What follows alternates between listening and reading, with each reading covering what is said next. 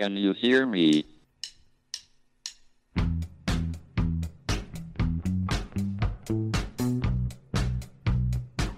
Houston, we have a problem. It's one small step for man, Now I am become death, one giant leap for mankind. the destroyer of worlds. Nos Bastidores da Ciência, um podcast da Molecular JE. Olá a todos. Bem-vindos a mais um episódio do podcast Molecular nos Bastidores da Ciência. O podcast da Molecular JE, a júnior empresa do Departamento de Química da Universidade de Coimbra. Chamo-me Milcar Duque Prata e hoje tenho comigo a Carla Gomes, estudante de doutoramento na área da Química Verde. Bem-vindo ao nosso podcast, Carla. Olá, está tudo bem, Milcar? Está tudo bem, espero que contigo também esteja. E vamos começar já a falar de ti, do teu doutoramento. O título da tua tese é Abordagens sustentáveis para a síntese de ligandos N-heterocíclicos, síntese de complexos organometálicos e avaliação catalítica. Podemos desde logo ver que é um trabalho em várias frentes e algo complexo, e por isso pergunto-te qual é o objetivo principal do teu projeto? Ok, antes de mais queria agradecer o convite da empresa da Molecular Júnior para estar aqui e falar-vos um pouco do meu trabalho. Efetivamente tenho um tema se calhar um pouco complexo, mas é muito simples de resumir, porque o meu principal objetivo é a síntese sustentável de catalisadores de modo a aumentar a sustentabilidade dos processos em que estes estão envolvidos. Muito bem, portanto, tu pretendes sintetizar de forma sustentável catalisadores que façam com que os vários processos em que são utilizados sejam também eles mais sustentáveis. Exatamente.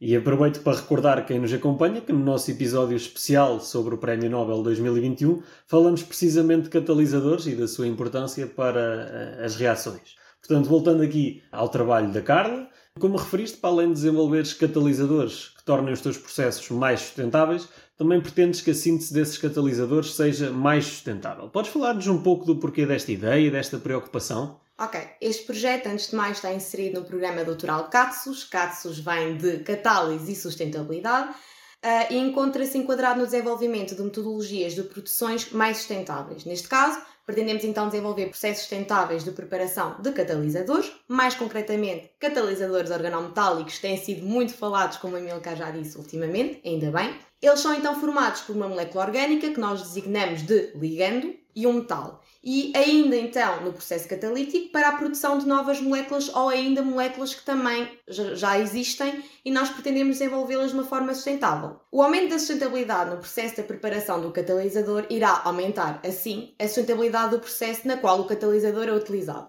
Esta é a ideia da sustentabilidade de baixo para cima, na qual nós designamos, em inglês, de estratégia bottom-up. Ou seja, se a investigação é sustentável, a transposição dos resultados da investigação para a sociedade dará lugar a processos e produtos também eles sustentáveis. Neste caso, nós centramos em três grandes famílias de catalisadores, que são as porfirinas, os corpionatos e os carbenos anatrocíclicos. Estes três compostos foram escolhidos porque têm a ver com a ligação que eles têm com as identidades com as quais eu trabalho, que neste caso é a Universidade de Coimbra, o Instituto Superior Técnico da Universidade de Lisboa e o Instituto de Tecnologia Química e Biológica António Xavier da Universidade Nova de Lisboa. Muito bem, se calhar desde o início do podcast eh, o termo mais utilizado tem sido o termo sustentável e de facto a a preocupação com a sustentabilidade e o próprio conceito de química verde têm sido desenvolvidos ao longo das últimas décadas. Para quem não está por dentro do tema, eh, eh, podes-nos explicar o que é que é um considerado um processo verde? Sim, claro.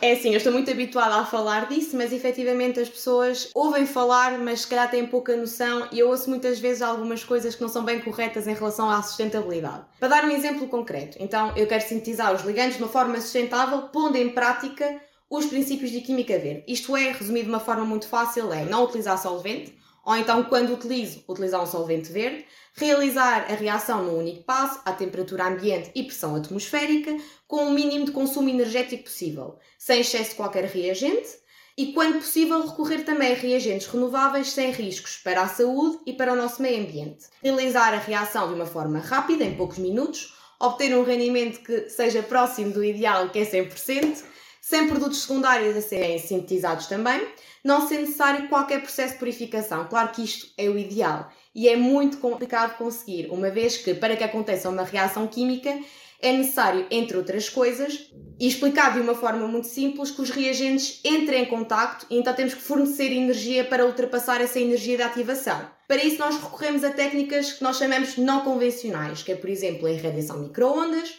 que as pessoas conhecem por Toda a gente atualmente no século XXI tem um micro-ondas em casa, que nós designamos em síntese de micro-ondas doméstico, a mecanoquímica e os ultrassons. Muito bem, e pegando uh, precisamente nessas técnicas que, que falaste, consegues explicar-nos como é que a utilização de micro-ondas ou a própria mecanoquímica e o que é a mecanoquímica, portanto, como é que consegues utilizar isso para tornar uma reação e um processo mais sustentável? Sim, é assim. A radiação microondas é aquela que é mais conhecida, já é mais estabelecida no ramo da, nossa, da síntese química. Isto porque já é mais antiga. Mas claro que se falassem, se calhar, há 100 anos atrás, utilizaram microondas dentro do laboratório, diziam: vocês estão loucos, isso não é assim que acontece. Mas efetivamente é a radiação microondas. Claro que o microondas é um pouco diferente daquele que nós temos em casa, não é bem igual, é, tem uma estrutura diferente, mas o princípio é semelhante. Aquilo que acontece numa reação convencional é que nós temos um aquecimento inicialmente. Então, nós temos um banho, parafina ou água, que também pode acontecer, dependendo da temperatura que vamos fazer a reação, e o aquecimento dá-se então do solvente, ou seja, não é bem um solvente, do líquido que nós temos para aquecer, para as paredes do balão. Então depois temos então o balão é que aquece a solução que está dentro de, desse, desse próprio balão. Então há muitas perdas de energia e é verdade que a temperatura que nós temos propriamente no centro da reação não vai ser a temperatura que nós idealizamos da reação. Na irradiação microondas isso não acontece, porque o tipo de aquecimento é mais eficaz, acaba por diminuir os tempos de reação, o que é muito importante, diminuir a quantidade de solvente e também é possível fazer reações sem solvente utilizando a irradiação microondas. Isto para, micro, para o microondas que já é mais conhecido. A mecanoquímica tem surgido nos últimos anos, para além de ser uma técnica ancestral, porque toda a gente conhece o almofariz e o pilão, e é muito conhecido que se nós esmagarmos os nossos compostos, eles são capazes de entrar em contacto para formar um novo composto. E basicamente é isso que acontece. Felizmente surgiram novos equipamentos para fazermos a mecanoquímica, para utilizarmos a ação mecânica, Atualmente já temos uh, moinhos de bolas, quer planetários ou vibratórios. Isso é simplesmente na forma como realmente vai acontecer a reação. Se é planetário, vai ser circular, enquanto se for vibratório, a vibração vai estar horizontalmente. E a nível eh, industrial, uh, temos as extrusoras, ou seja, significa que já é possível fazer um scale-up a nível mecanoquímica com, uh, com extrusoras uh, nas indústrias. Depois, uma técnica que, se calhar, para além de ser antiga, porque a sua primeira aplicação industrial foi na Primeira Guerra Mundial, temos as ultrassons, que têm vindo para os laboratórios muito, se calhar, de uma forma de limpeza, um pouco, mas que também têm um, um, têm um grande potencial para uh, reações químicas, devido ao fenómeno de cavitação que ocorre. É uma onda sonora que é libertada, que forma uma bolha, e esta bolha vai crescendo, crescendo, crescendo, até que efetivamente ela acaba por rebentar. Dito isso por termos mais uhum. simples, e esse rebentar dessa bolha acaba por produzir uma energia e uma temperatura elevada, e é por isso que é possível que aconteça uma reação dentro do banho de ultrassons. Ou seja, não é só aquele banho, temos sondas, temos banhos, mas acho que o banho de ultrassons aos poucos vai deixar de ser visto apenas como aquele equipamento que nós temos de lado nas bancadas de laboratório para fazer apenas limpeza. Muito bem. E saindo agora aqui um bocadinho dos conceitos científicos e falando, se calhar, um bocadinho mais da parte institucional, como tu referiste no início, o teu projeto está inserido num programa doutoral, o CATSUS, Catálise e Sustentabilidade. Sim. E é em parceria com diferentes instituições. Como é que tem sido esta dinâmica? Então, eh, o CATSUS é um programa doutoral. Hoje, infelizmente, os programas doutorais já não existem muito bem. Pronto, há outro tipo de bolsas que foram criadas para os substituir. O CATSUS tem cinco edições com bolsas da Fundação, Ciência, da Fundação, da, Ciência, da Fundação da Ciência e da Tecnologia, peço desculpa, um, e atualmente ainda há alunos que ingressam com outros tipos de bolsas, mas que querem frequentar as unidades curriculares do programa CATSUS. No meu caso, uh, eu, pronto, candidatei-me a uma bolsa, efetivamente o meu projeto já estava descrito e era uma colaboração entre a Universidade de Coimbra, neste caso mais concreto o Laboratório de Química Orgânica do Centro de Química de Coimbra, o Instituto Superior Técnico da Universidade de Lisboa, que é o, neste caso um Centro de Química Estrutural, e depois tinha então o Instituto de Tecnologia Química e Biológica António Xavier da Universidade Nova de Lisboa. Para isso tenho três orientadoras, tenho a professora doutora uh, Marta Pinheiro, tenho a professora doutora Luísa Margarida Martins no técnico e também tenho então no ITQB a professora doutora Beatriz Roio. Sou sortuda, tenho três orientadoras em três instituições uh, bastante célebres uh, em Portugal. Isto também veio do meu trabalho já de mestrado, tive alguma sorte, tinha alguns conhecimentos nisso. E um, basicamente o objetivo era fazer uma temporada em Coimbra, sintetizar então, neste caso seriam as porfirinas, porque o Laboratório de Química Orgânica tem uma certa história com esse tipo de macrocíclicos tetrapirrólicos, quer sejam porfirinas, clorinas, hidroporfirinas, metaloporfirinas, e era esse o meu objetivo em Coimbra. No Instituto Superior Técnico era para trabalhar na área dos corpionatos, porque também a minha professora em questão também tem algo, aquele grupo tem algum historial com esse tipo de complexos metálicos, e no Instituto Superior Técnico uh, de Tecnologia Química e Biológica António Xavier, da Universidade Nova de Lisboa, era também os carbonos anatrocíclicos, eles têm várias publicações no ramo, é uma coisa que eles conhecem bem, e o meu objetivo era então era desenvolver sempre, dentro desses compostos, desenvolver sempre esses compostos de uma forma sustentável, fazer a sua aplicação em catálise de uma forma sustentável, para fazer uma rota completamente sustentável. Muito bem acho que todos percebemos uh, a importância da, da sustentabilidade Sim. e como é que está a, decorrer uh, o, teu, o teu doutoramento. Claro que, desculpa interromper, claro que devido ao Covid, infelizmente, acabei por fazer pouquíssimos períodos fora. Só uhum. tive a oportunidade de efetivamente ir duas vezes a Lisboa e trabalhar no técnico, foi uma ótima experiência. Infelizmente, pronto, dado ao Covid, não consegui fazer a última parte no ITQB, tivemos que reformular um pouco o trabalho para eu conseguir fazer cá, adaptar-nos, mas pronto, são são, é aquilo que todos os alunos doutoramento tiveram de, de, atravessar com a pandemia e pronto, tivemos que reestruturar o trabalho de uma forma um pouco diferente. Muito bem, e agora já estás nesta, nesta fase final do, do doutoramento, quase com, com uma tese para, para apresentar, uh, mas antes disto também tiveste um percurso associativo, estiveste no Núcleo de Estudantes de Química da Associação Académica de Coimbra, da qual foste uh, minha presidente também, uh, também pertenceste à Molecular durante o teu doutoramento. Como é que foram estas experiências para ti? Ótimas, foram, é um período que eu relembro com bastante felicidade, acho que me deu tudo aquilo que eu precisei, é aquilo que eu costumo dizer, deu-me tudo aquilo que eu precisei quando eu precisei. Acho que é, é a frase que resume, porque o núcleo eu entrei, nós éramos, entrei no meu, no meu primeiro ano, no final do primeiro ano, tive sorte. Entrei, como toda a gente, por nome como colaboradora, fui evoluindo sempre nas saídas profissionais, que é um ploro que acaba também por ter muito a ver comigo, que tem essa relação com as empresas. Eu sempre gostei muito de tentar perceber como é que as coisas como é que a química realmente funciona fora do, do, do, ambiente que nós temos académico, perceber o que é que se fazia fora, onde é que nós realmente concorríamos, e, e isso foi muito bom para mim. Depois então passei a coordenadora, deve ter feito alguma coisa bem boa. E uh, nesse ano também desenvolvemos novas atividades, fizemos a primeira feira de emprego e empreendedorismo logo no meu primeiro ano ainda enquanto uh, colaboradora. No segundo ano manteve-se, acaba por ser um dos marcos do núcleo de estudantes de Química, é a Feira de Emprego e Empreendedorismo. E fui, e fui ficando, ficando, ficando, evoluindo, conhecendo mais, uh, se calhar um pouco apaixonando-me um bocadinho por toda essa dinâmica que temos e se calhar Coimbra ajuda muito nisto, porque somos conhecidos por isso também, por essa veia que nós temos de ser uh, irreverentes, nunca satisfeitos se calhar e procurar sempre melhor e mais. E acho que o núcleo deu-me isso, deu-me uma vontade enorme de trabalhar uma, uma organização que se calhar não tinha. E depois, claro, fui evoluindo, fui vice-presidente também, Uh, no meu ano de vice-presidência, se eu não estou em erro, foi o primeiro encontro científico que foi organizado no Núcleo. O Amilcar, acho que ainda já estava a trabalhar nessa altura, se eu não estou em erro, ou era calor. Era, era calor, portanto eu participei no primeiro encontro científico. Científico, pronto, foi o primeiro. Uh, claro que as primeiras atividades nunca são as melhores, não vamos, se calhar hoje, claro que o encontro científico é muito melhor que era na minha altura, ainda bem que ele evolui. No meu segundo ano também se organizou, tivemos. Um, o Encontro Nacional de Estudantes de Química cá em Coimbra, que também foi um grande marco no meu mandato. Tive muita sorte. E dentro da molecular foi diferente, foi viver a experiência mais devagar, claro, porque já estamos em doutoramento. Não, não, não consegui, infelizmente, mesmo dar tanto de mim como se calhar deveria ter dado, mas tive muita sorte com as pessoas com as quais eu trabalhei, foi uma ótima experiência e vocês ainda estão cá, é a prova que é um projeto que tem pernas para andar. Muito bem. Então, agora para terminarmos de uma forma mais geral, eh, como é que tu tens visto e como é que prevês que evolua o papel da ciência no desenvolvimento do mundo mais sustentável? O desenvolvimento sustentável, a meu ver, requer, requer mudanças sociais, mudanças de consumo e mudanças de produção. É preciso, não sei se esse termo realmente existe, do repensar a forma como fazemos as coisas, como nos alimentamos, coisas muito básicas, como viajamos, como nos vestimos, entre tantas outras coisas que nós fazemos e é preciso modificar a nossa forma atual de proceder nos mais diversos aspectos das nossas vidas, porque algo tem que mudar e tem de ser agora.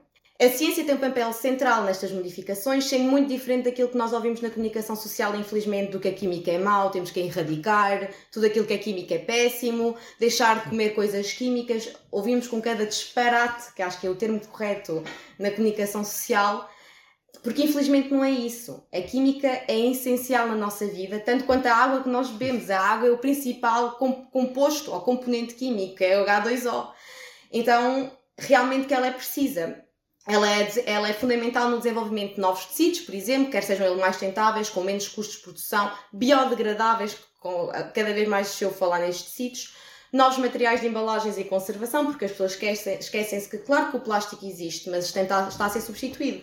E quem faz esse trabalho de casa são os químicos, de encontrar polímeros biodegradáveis para poder fazer novos plásticos, biocombustíveis, sistemas de captura e reutilização de dióxido de carbono atmosféricos, sistemas de captação de energia solar ou outro tipo de energia para a transformação em energia elétrica, ou seja, recorrer a energias verdes para nós podermos sustentar a, a nossa, as nossas vidas, ou uhum. seja, as, as energias que nós utilizamos.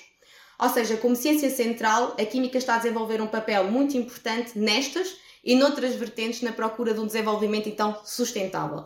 A definição de sustentabilidade já foi inventada há muitos anos, foi definida por Brundtland, se eu não estou em erro, que é satisfazer as nossas, as, as, as nossas necessidades sem comprometer então as futuras gerações de satisfazerem as suas próprias necessidades.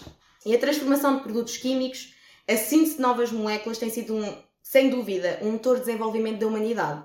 O desenvolvimento da humanidade está, sem dúvida, ligado à descoberta, e a descoberta de novas moléculas tem sido um marco muito importante nas mudanças para a humanidade. Por exemplo, o ácido salicílico e os seus derivados sintéticos, o, acetil, o ácido acetil salicílico, ou seja, a aspirina que toda a gente conhece, ou aos compostos com efeitos anestésicos que revolucionaram o mundo da cirurgia e da medicina, porque as pessoas esquecem-se muito que esse tipo de compostos tiveram de ser inventados e, por norma, foram os químicos que o fizeram. Portanto, o desenvolvimento sustentável está indiscutivelmente ligado à sustentabilidade no processo de descoberta, para ter um desenvolvimento sustentável, temos que ter investigação sustentável. Se a investigação é baseada nos princípios da sustentabilidade, então os produtos que daí se obtenham serão mais sustentáveis e a sua, a sua produção também. Isto é a estratégia que eu referi há pouco, que é a bottom-up. E a Catalyst nisto tudo tem um papel essencial na maioria dos processos de produção dos produtos que são necessários nas nossas vidas. Nas palavras de um dos membros do Comitê dos Prémios Nobel, e vou dizer isso em português, estima-se que a Capitalis seja responsável por cerca de 35% do produto interno bruto mundial. É um número bastante expressivo, digo eu. E se tivermos uma alternativa mais amiga do ambiente, espera-se que isso faça diferença. Utilizar processos, então, catalisadores é por si só sustentável, já que a utilização de um catalisador significa utilizar um composto para transformar os reagentes nos produtos pretendidos, mas esse composto transforma milhares de reagentes em produtos sem se gastar e, portanto, tem uma utilização infinita. Isto, claro, teoricamente. O que é, por definição, também é sustentabilidade. Daí a catálise ser, se eu não estou em erro, o nono princípio da química verde. Além disso, o catalisador diminui, como vocês já disseram, eu já ouvi muitos podcasts a falar sobre catálise, felizmente, ele diminui a energia necessária para a realização da transformação química. E como diminui esta, a energia da ativação, também acaba por modificar o caminho desta reação. Isso é muito importante. Um belo exemplo da importância da catálise foi, como o Amilcar já disse, o Prémio Nobel da Química deste ano, que foi atribuído ao desenvolvimento de novos catalisadores.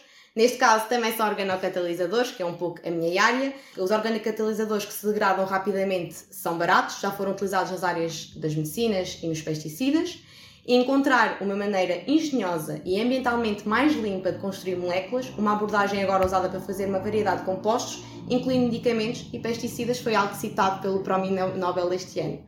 Portanto, ter catalisadores sustentáveis é importante para que os processos em que eles intervêm sejam mais sustentáveis e os produtos que cheguem ao mercado também sejam mais sustentáveis. Muito bem, e para terminarmos aqui o nosso podcast, a, a, sugestão de leitura desta semana até vai de encontro a algumas coisas que, que, a Carla disse e à demonização que, que às vezes existe sobre a química, e é o livro Como se Transforma Ar em Pão. Estas e outras sugestões a que só a química sabe responder. É um livro de Nuno Maulid e, e Tânia Traxler. Eh, este livro procura precisamente desmistificar a ideia de que tudo o que é química é mau e de uma forma divertida e descontraída mostra como é que tudo em nós e à nossa volta são produtos químicos. Carla, resta-me agradecer a tua participação no nosso podcast e desejar boa sorte para esta tua fase final do doutoramento. Obrigada. Já sabem, daqui a 15 dias voltamos com mais um podcast molecular. Boas experiências. Can you hear me?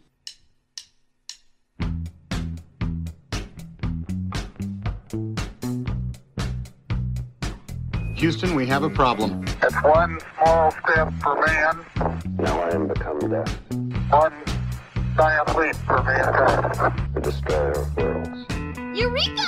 Nos Bastidores da Ciência, um podcast da Molecular JE.